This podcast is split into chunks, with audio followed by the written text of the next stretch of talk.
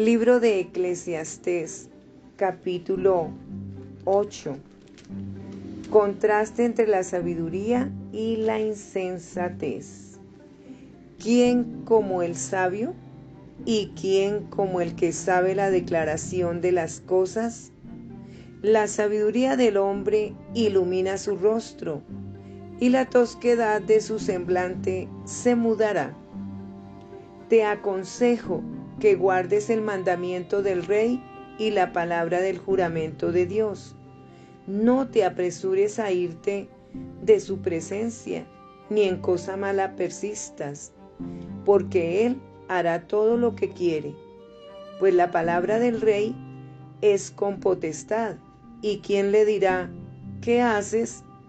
El que guarda el mandamiento no experimentará mal, y el corazón del sabio discierne el tiempo y el juicio.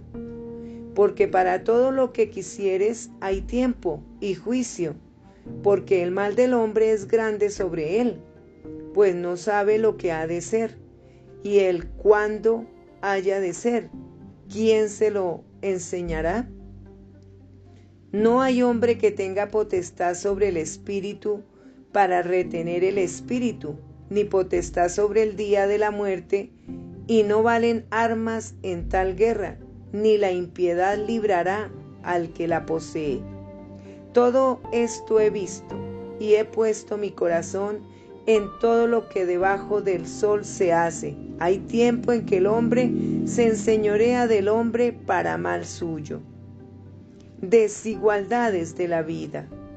Asimismo he visto a los inicuos sepultados con honra, mas los que frecuentaban el lugar santo fueron luego puestos en olvido en la ciudad donde habían actuado con rectitud. Esto también es vanidad, por cuanto no se ejecuta luego sentencia sobre la mala obra.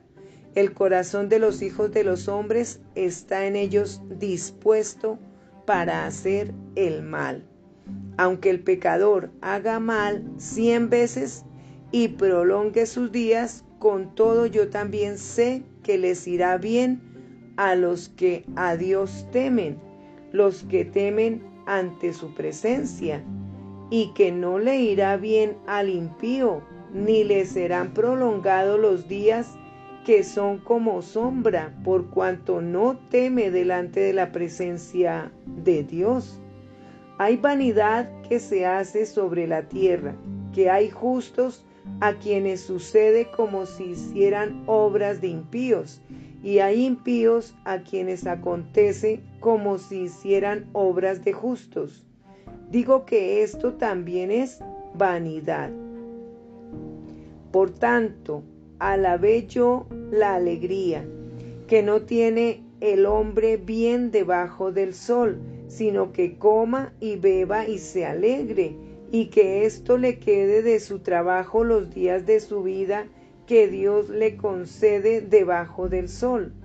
Yo pues dediqué mi corazón a conocer sabiduría y a ver la faena que se hace sobre la tierra, porque hay quien ni de noche ni de día ve sueño en sus ojos y he visto todas las obras de Dios que el hombre no puede alcanzar, la obra que debajo del sol se hace.